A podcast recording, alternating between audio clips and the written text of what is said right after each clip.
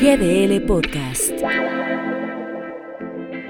En el tema del gobernador del estado de Tamaulipas, cabeza de vaca, así se ha conocido este asunto, hay un, una tibieza de parte de las autoridades entre no decir sí o no, sino más o menos y dejar la interpretación de cómo son las cosas.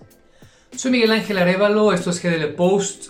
Hoy, hoy jueves 20 de, de mayo del 2021, el tema que nos ocupa a nivel nacional es la orden de aprehensión que se giró en contra del actual gobernador del estado de Tamaulipas, el señor Cabeza de Vaca.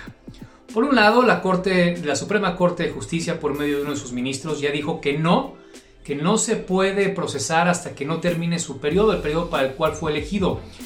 Pero por otro lado, la Fiscalía General de la República interpreta que sí, que sí se puede, porque pasó el juicio de procedencia en la Cámara de Diputados, en el Congreso Federal.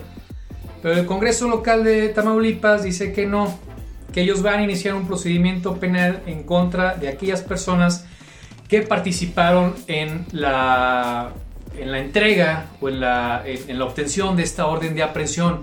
Entonces tenemos aquí un pleito en donde no hay nada para nadie, ni el triunfo es de la 4T por querer detener a esta persona, ni el triunfo es del actual gobernador, que por cierto en este momento no se sabe en dónde está, pero bueno, la tibieza de las autoridades eh, crea una laguna jurídica terrible, que es lo que está ocurriendo en este momento.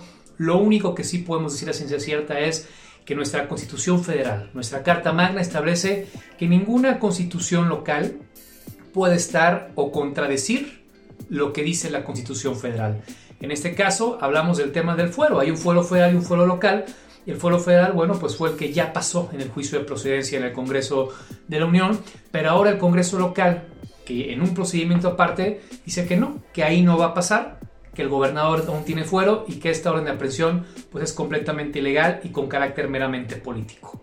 Hay que ver que las autoridades judiciales en el país no les tiemble la mano y eviten ese tipo de lagunas jurídicas, porque así como puede ser un tema político, este puede ser el primero de muchos. GDL Podcast.